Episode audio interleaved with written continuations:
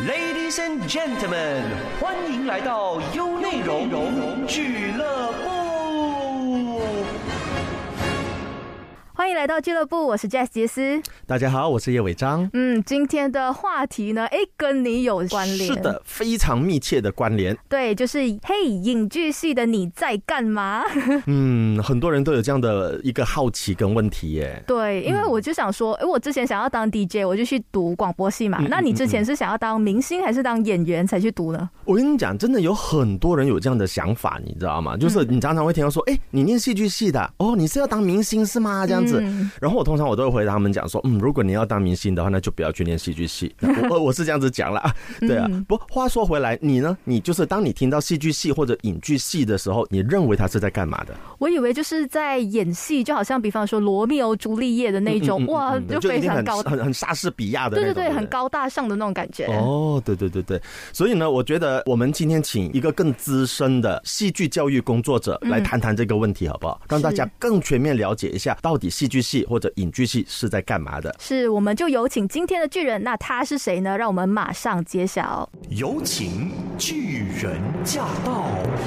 好，那我们有请新纪元大学学院戏剧与影像系主任贺世平。Hello，你好，我是贺世平。那今天我们的巨人是大有来头，因为他在这个戏剧圈里面真的是很资深。真的，我算一下，三十多年绝对跑不了，对吧？有了，有三十年了，至少至少，对不对？嗯嗯，我刚才是想讲有没有四十年呢？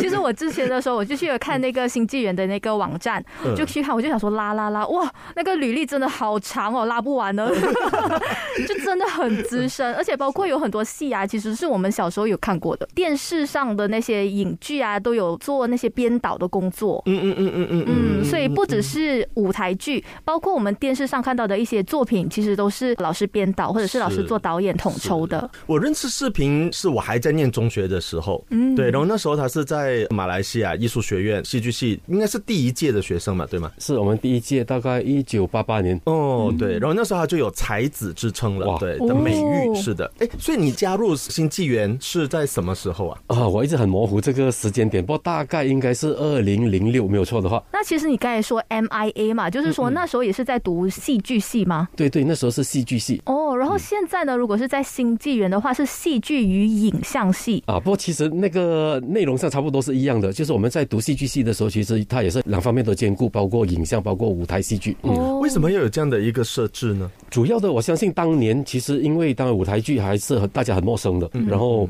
那个时候的也算是电视剧吧，在马来西亚刚刚也起步，所以那个时候就啊应该是算是比较安全，就是有两个科目这样子，你可以同时修两种技能。那现在今天考量点还是一样。对，尤其是现在我们人手一机，然后每个人都会去拍摄，所以呢，基本上如果我们能够多读一层的话，对我们以后就是要走媒体界或者自媒体界的话是比较有帮助的。嗯，像我们刚才开场的时候就有提到嘛，就是哎，念戏剧系是不是因为想要当明星？然后我是持否定态度。视频呢？呃，我当年念的时候，其实我是看到，当然就是因为有拍摄，就是所谓的我喜欢电影，然后我当时啊想象中是去拍电影的。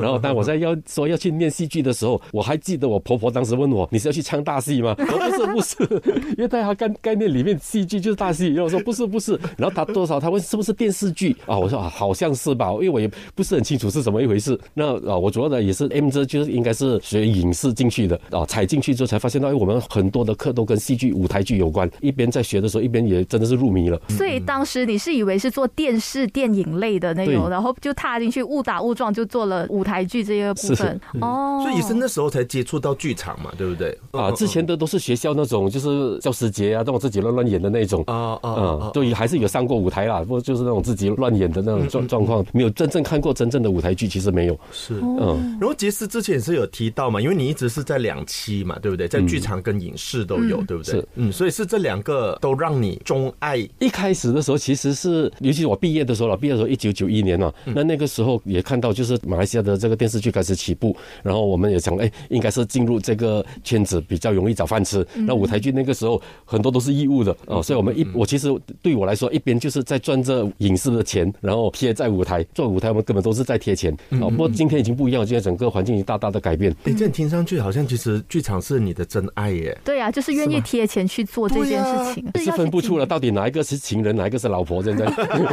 反正在生命里面都是很重要的部分，就对了。对，那影剧系这一方面，好像比方说广播系，我们是需要读四年，就包括 foundation，然后 degree 嘛。那影剧系呢，是需要读几年？在 MIA 的时候，我们是 diploma，那那时候是三年。那现在经济研大学学院的这个设置里面，它是两年半，就是第二年的时候，他们就要分到底你要专在舞台还是专在影像。所以意思就是第一年的时候，就是戏剧以及影像两个都要都要兼顾，对，都要学习。然后到了第二年的时候，就开始做选择，对，也可以两个都选嘛。当然注册里面你需要选一个，不过你可以跨修。那如果你觉得你能力上，因为两边的课业都很重，那如果你有能力，那当然你可以跨修。那其实，在马来西亚的话，在读影剧系，或者是我们说我想演戏好了，我可以去哪里学到这些技巧或技术吗？除了新纪元之外，在马来西亚念戏剧的，其实当然是不同语言媒介的话，还有阿斯瓦拉，就是应该比较偏向马来文。然后英文的当然还有三威，最近有 Taylor，然后当然大学里面可能也有啊，好几间应该有戏剧系，好像 USM、UM 都有戏剧。可是具体的话，好像也没有我想象中的那个影剧系，可能就是像我刚才说的莎士比亚的那种感觉。哎，其实是不是这样子呢？你们在上课的时候，开始我也以为是的，可是一进去的时候，刚好可能我们当时的老师孙春梅老师，他就是台湾毕业回来，然后啊，当时他学的，可能他想带回来的，反而是比较偏向肢体类。所以我们一开始做最初步被训练的时候，都是比较偏向肢体，反而不是太莎士比亚的那种。呃，另外一个就是我们的主任就是梁志成主任，那他剧研究会他们是在马来西亚已经很多年历史吧，那他们还是程序比较像是话剧的啊，然后我们还是就是两边都学，所以应该可以这样子讲吧，就是呃，因为在剧场里面，在戏剧里面，它有很多不同的类别啊，因此可能还是看主要的老师。对，莎士比亚当然是最容易进入我们的脑海画面的，不过它就是可能只是其中的一种，呃，可能也未必是所有的戏剧系的人都会。反正我觉得文学系的啊，文学系的倒是更多会接触到莎士比亚。哦，就是说在读文本方面的话，莎士比亚那边就是文学系的人会比较多接触。对对对对，我几乎好像就是我认识的一些外文的，对，好像几乎都会接触到莎士比亚。哎，反而在剧场的话，当然你还是会念到，你还是会知道，对，但是反而并不见得一定是了若指掌的那种熟悉程度这样子。是，对。而且当我们接触的时候，其实会发现到它里面的那些文词都很美，可是每到来它又好像跟我们的这个时代或者是跟我们的民族性完全不一样。那我曾经导过一次《马克白》，就莎士比亚四大悲剧之一。哇，里面的那个台词是不像人讲的，可是太美了。啊！然后变成我们在用的时候又很长，结果那个戏差不多整三个小时，一直没有办法删掉，就是觉得每一个好像都很重要，每一句台词都很重要。嗯，结果一拉就拉了三个小时的戏。嗯。嗯，这反而不容易处理，对吧？对，不容易处理。嗯。嗯。哦，对，因为文化上的不同，历史上的不同。比方说，如果像我们要去演那个文言文，它是很美，可是可能我们都听不明白，嗯。嗯，对吗？或者是体会不到那种感觉。对对对对，这样的一种。那其实，在读好像大一的时候，那我们会不会去读一些什么历史，就是戏剧的历史，practical 的比较多，还是 theory 的比较多？一开始的时候，当然 theory 的是比较呃注重，可是 practical 也是还要继续的训练演员。那理论的部分，当然主要的是从历史开始的话，我们就会有啊剧场史，还有就是电影史，然后那个概论就是有影视概论，会有戏剧概论。那主要的就从这两方面着手。说到这一个哈，你知道曾经有人问过我为什么当初去念戏剧系？那时候其实我有没有其他选择？那其实当时我有，我那时候的想法就是戏剧系跟中文系。然后我就想说，嗯，中文系应该念很多书吧？然后我想还是戏剧系比较好。我当时是这样子想的。后来我就发现，嗯，我错了。嗯，因为进到戏剧系有读很多书，还是好多书要念。对，像刚才提到的戏剧的概论、历史，然后电影的也是，然后还有念剧本，我们连美术史也要念。就是我我那个时候的话，哎，是需要考试的吗？当然，这个还是看那个 syllabus 的设定。那有一些老师可能在他设计那个课程的时候就有考试，比如说概论，通常我们都会有考试。嗯哦，然后剧场史也会有考试。那当然，后来近期这些年来开始比较偏向还是做 project 比较多，再加上有疫情的状况之下，我们大致上都是做那个 project，而不是在做考试。对，因为舞台剧啊，或者是做这种影视剧的话，当然是下手做的那种感觉比较不一样。是，但是因为还是涉及理论嘛，呃，理论的话，比如说历史啊、理论啊这些东西，应该就还是会有笔试吧。后来后来就比较偏向做报告啊，从理论里面他们就做报告。应该是疫情关系之后，我们就比较没有办法回到到学校去考试，所以就用这个 project 的方式，就是从报告。所以那也只是因为疫情呃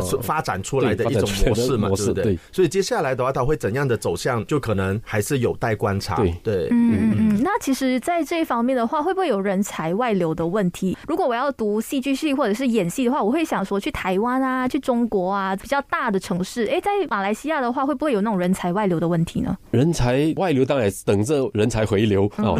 那我们主要的其实，因为在马来西亚，呃，当然主要如果是以中文媒介的话，那我们这边大概呃，像 MIA 到我们现在也是只有 diploma。那 diploma 之后，他们还要再深造的话，那他们都会选择台湾比较多。那当然有人也有去中国的，后来台湾回来的，像伟章啊，他好好多嘛，就是台湾回流的，所以也影响了当时大概九十年代整个戏剧的发展，就是比较走向了小剧场，然后啊百花齐放。现在开始陆陆续续中国回流的，然后我相信都有多多少少有一些风格上的改变。但这新纪元的戏剧影像系跟国外有姐妹校吗？过去是有的，呃，随着新纪元现在已经是大学学院，所以他就会陆陆续续会办各个科系都有自己的 degree。那我们戏剧影像系也是朝着这个办 degree 的这个方向出发。那接下去就把这个所谓的转移学分的方式就已经切断了，所以变成我们要做自己的。哦，是现在是马上切断了吗？还是等发展出来了以后才切？他算是没有这样子的一个方便了。不过当然学生还是可以申申请。那我们还是一样可以推荐学生过去。所以我们学生现在还在啊往台湾就是去深造这边推荐，然后他们就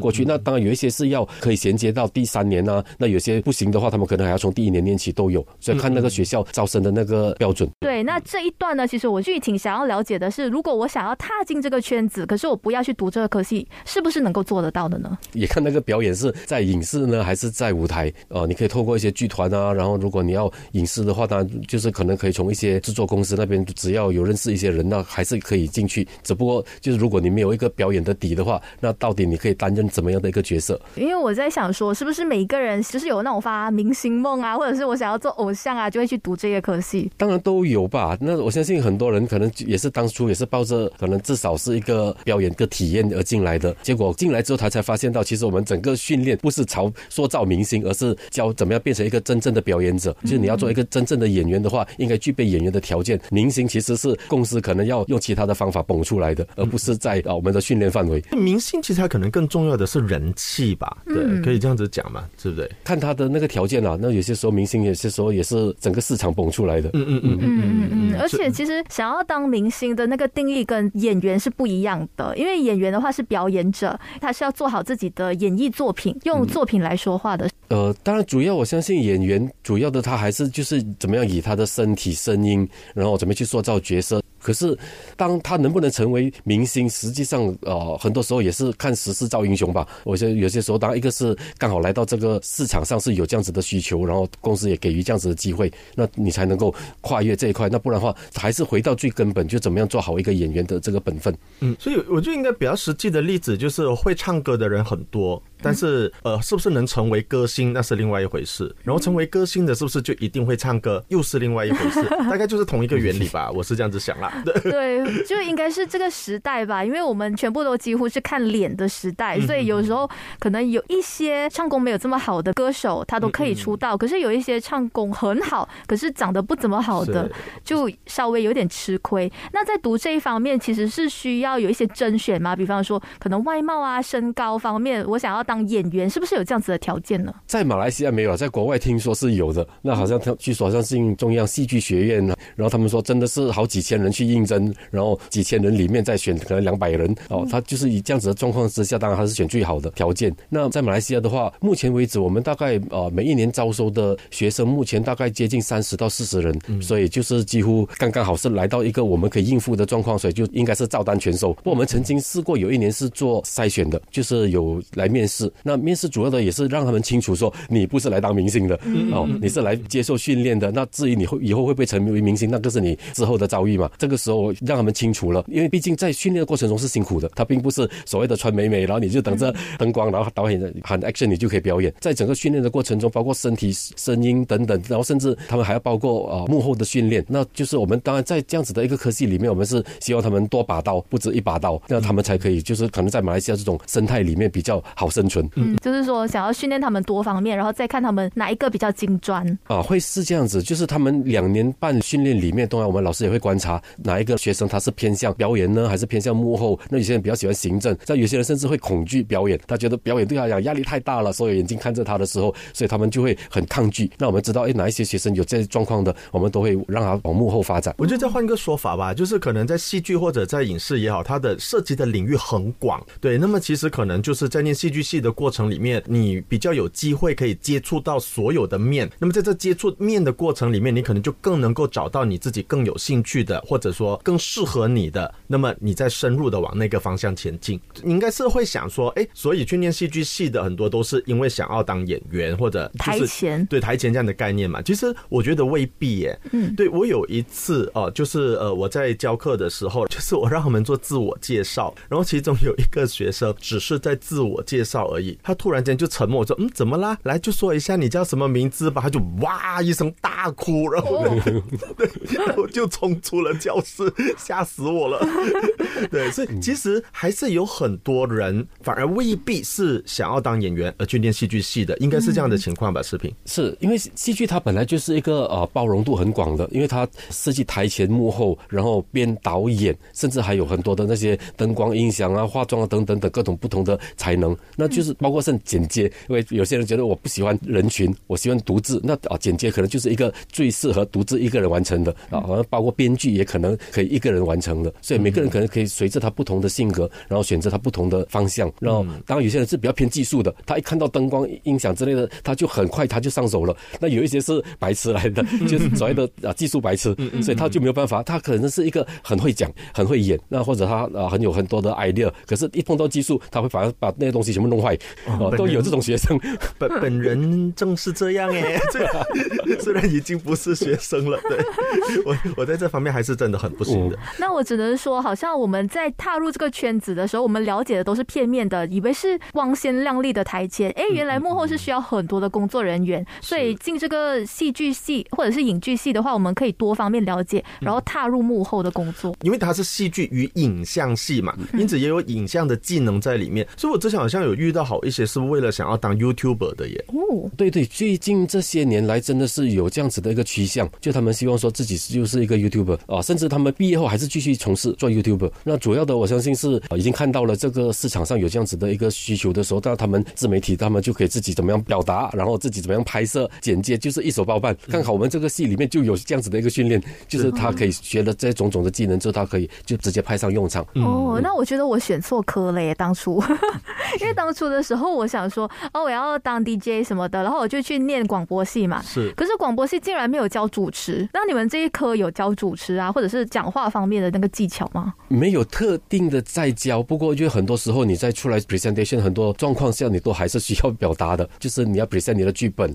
你是导演，你要 present 你的 idea 等等，那很多时候都还是需要站出来讲话的。还是会有训练那个台词的部分吗？也有，我们有语音的训练，呃，语音有三个学期的训练。哦，那其实跟我想象的完全就是很大的出入。所以再次证明你进错戏是吗？呃，可是我又没有想要当演员啦，所以还好还好，而且我现在已经成功当上 DJ，也算圆梦了啦。OK，好好好，对。是，那其实读这一科呢，到底有哪一方面的出路呢？现在的出路，呃，相信看起来就更广了。除了像我们过去的话，出来主要的就是比较朝向呃所谓的电视圈，因为那时候电影都还没有很发达。那今天已经看到马来西亚的电影开始起步，所以也多了一些机会。一些学生他们毕业之后就往电影圈，就是有些去当演员啊，当幕后的啊，电视剧当然也有。然后现在还有就所谓的 YouTuber 啊之类这些，那这些就是从影像的部分。那舞台的部分，过去我刚才讲，就是我们都是亏本来做。那今天他们已经走向专业，所以现在的学生毕业出去，他们走幕后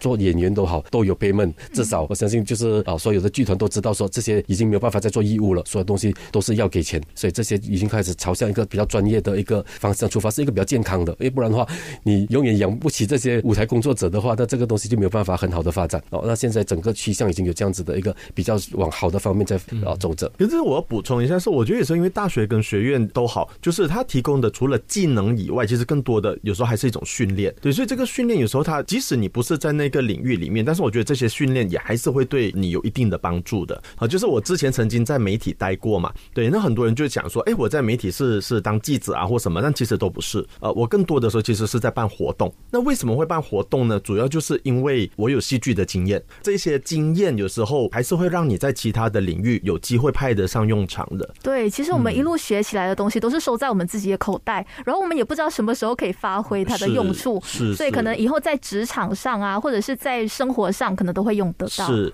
我觉得别的不说吧，就好像有一些，就好像现在有一些呃呃中心什么也好的，就让小朋友去学戏剧，为什么？就让他比较可以表达，至少勇于表达。那么我觉得像这样的东西，即使你放到是呃市场学，乃至于是你是一个销售人员，其实他可能都还是会派得上用场的。嗯，那其实也没有我们想象中这么悲观，因为当初我在采访了一些艺术圈的朋友，他们都会说：“哎呀，在马来西亚要做艺术这个东西是非常难的，很难找吃，然后也收入不稳定。”哎，走这一条路是不是这么的不简单？还是原来它有很多出路的？好，因为我们的训练里面是从最基本，当然是从表演开始学起，然后他还是有所谓的编导演，包括学编剧、学导演，然后之后就是学技术。那每个人可以随着他自己的不同的意愿、不同的兴趣出发。当然，这些东西毕竟戏剧的训练，它还是一种比较人学的训练。到最后，这个东西它还是可以用在各行各业。所以常常讲，哎，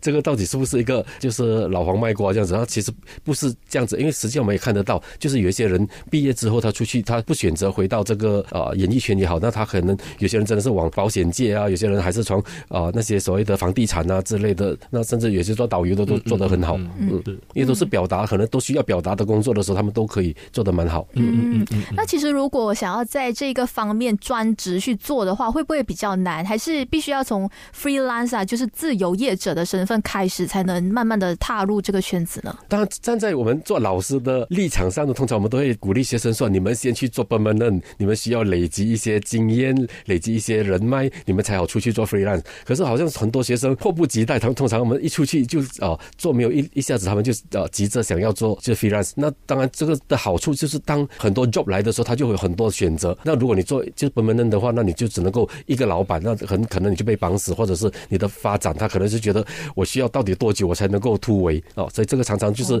我们想象的跟学生出去他们做的选择还是有一些的落差。可是说到这一个的话，我当时就是因为我本身从台湾回来之后，然后就是也是以一个自由业的身份嘛，但是呃要生存下来还是有一点困难的时候，我就想说，哎，不如我去找一个正职，然后就可以用业余的时间来排练。但是事实上，我觉得当然不是每个人都做不到，但是我当时我会觉得蛮辛苦的，反而因为当你在职场里面的时候，你要顾及的事情太多，然后包括你要付出的时间跟心力都很多的时候，你到底还能够把多少放回到剧场里面，这是一个问题。那其实贺老师刚才说的 permanent 就是我们讲的全职，是在剧场在这一个领域吗？还是你说其实是跨领域？比方说我一边卖保险，然后一边在做戏剧，你的 permanent 的那个定义是什么？哦，我我刚才讲的是比较偏向呃影像的部分。那如果是舞台的部分的话，就应该目前全职演员或者全职幕后的有幕后的有人做全职，嗯，那就是因为他们反正很多 job 可以接。然后演员的部分应该我相信还没有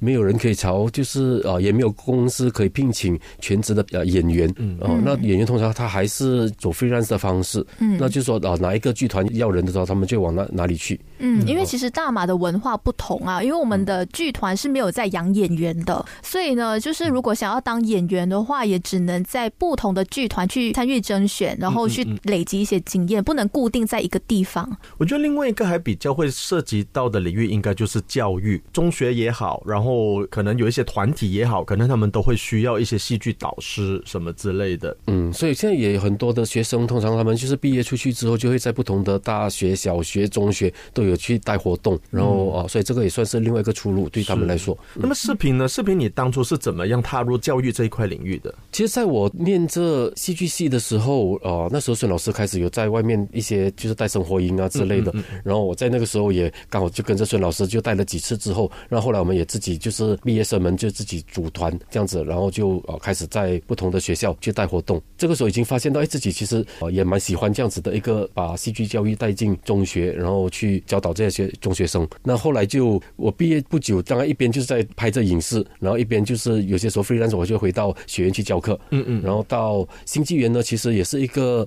刚好也是那个时期想要稳定下来。啊，那时候是孙老师做主任的时候，他就说，哎，不如你就进来吧。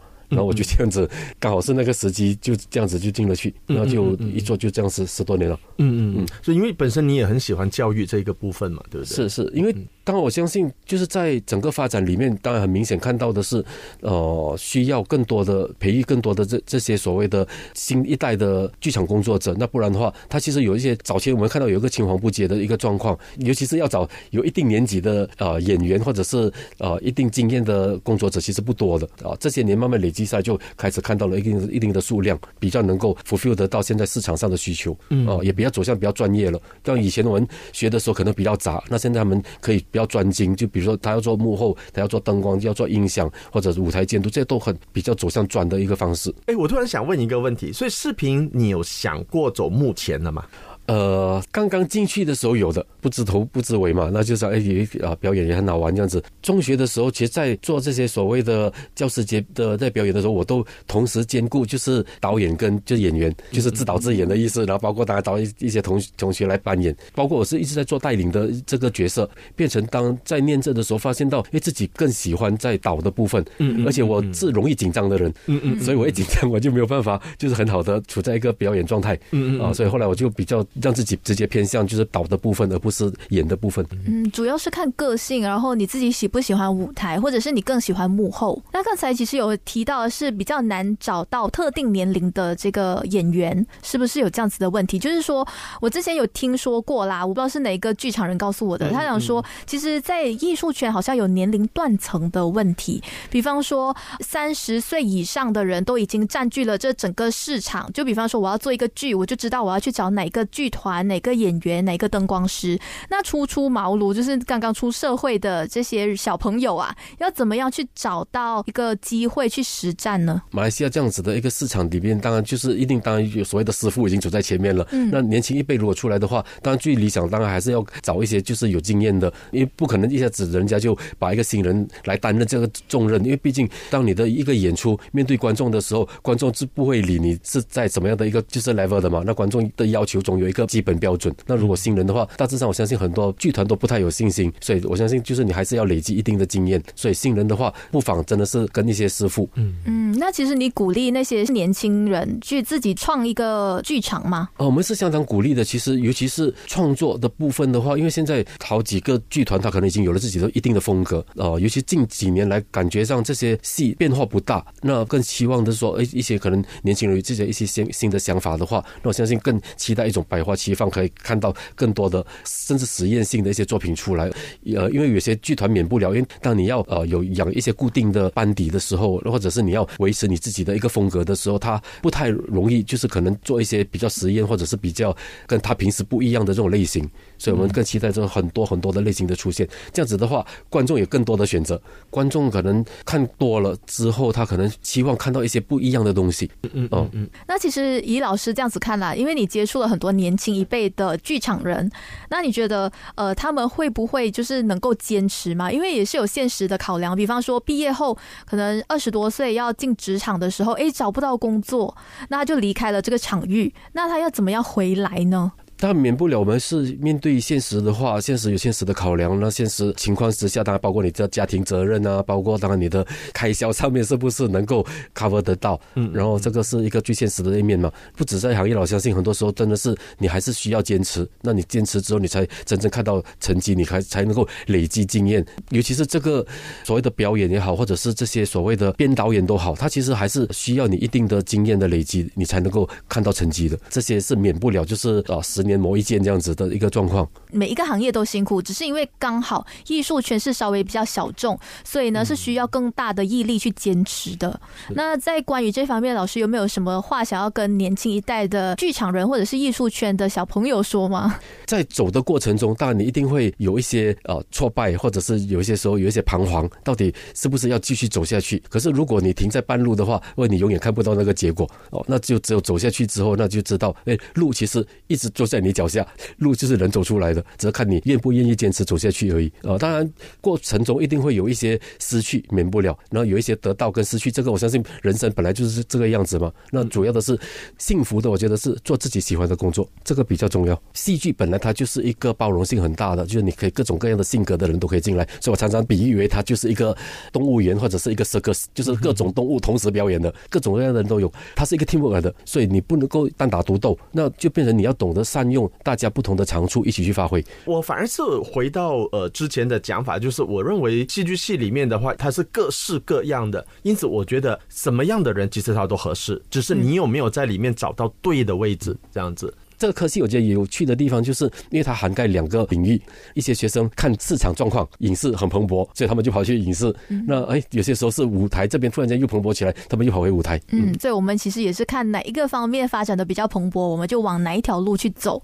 其实我们一直在讲说，哎，读影剧系的人你可以做些什么？其实好多东西可以做，只是我们被片面的一些误解啊，或者是迷思绑住了自己。嗯主要是我们踏进去这个圈子去学习，一路做。一路走，当然是一定会有路的。我会想要说，对，与其去考虑呃可以做什么，不如先考虑一下你喜欢什么。对，我想问一下视频的是，哎，所以新呃新纪元戏剧影像系的入学时间大概是什么时候啊？我们会有两个 intake，那会在二月份的时候，我们就会招一批进来。嗯嗯。然后啊，他们第一批进来的话，他们就会先上一些所谓的教育局定的那些 MPU 的课程。嗯嗯。那正式的开课是在五月，所以五月我们会再招第二批一起进。来会去跟第一批一起上，所以他们之后就会在五月份的时候就真真实实的上课。其实呢，我相信在这一个小时要把影剧系所有的细节讲出来，其实是很难的。所以如果你有兴趣的话呢，也可以上到新剧园的网站，是吗？可以去查询一些资料。对，新纪元网站，然后或者可以在呃戏剧影像系的 FB，我们通常有很多的活动啊，什么都会在那边有一些报道。对，因为我看到最近有很多好像毕业作品啊，或者是什么都已经开始在出了嘛。我们一年里面通常都会有四个，就是对外的作品，还不包括那些小作品。就是如果你接下来快要升学的话，那么现在就还有一点时间，让你好好的去思考、接触一下自己喜欢的是什么，以及这个是不是适合你。嗯，那在这之前呢，其实也鼓励大家可以多走进去剧场啦，因为最近的真是太多的真的这个很重要。所以想要了解的话，先不妨去看一看这个演出，去当一个观众，想说，哎，如果你看到有什么是你很感兴趣的话，可能这就是你可以选的一条路。是是是是。嗯，那今天节目就到了尾声，我们今天聊了非常多，非常谢谢视频来到我们的俱乐部。是再次感谢视频，那我们下一期再见喽。想重温精彩内容，到 Shop App 搜寻俱乐部即可收听 Podcast，优内容让你过上优质的生活。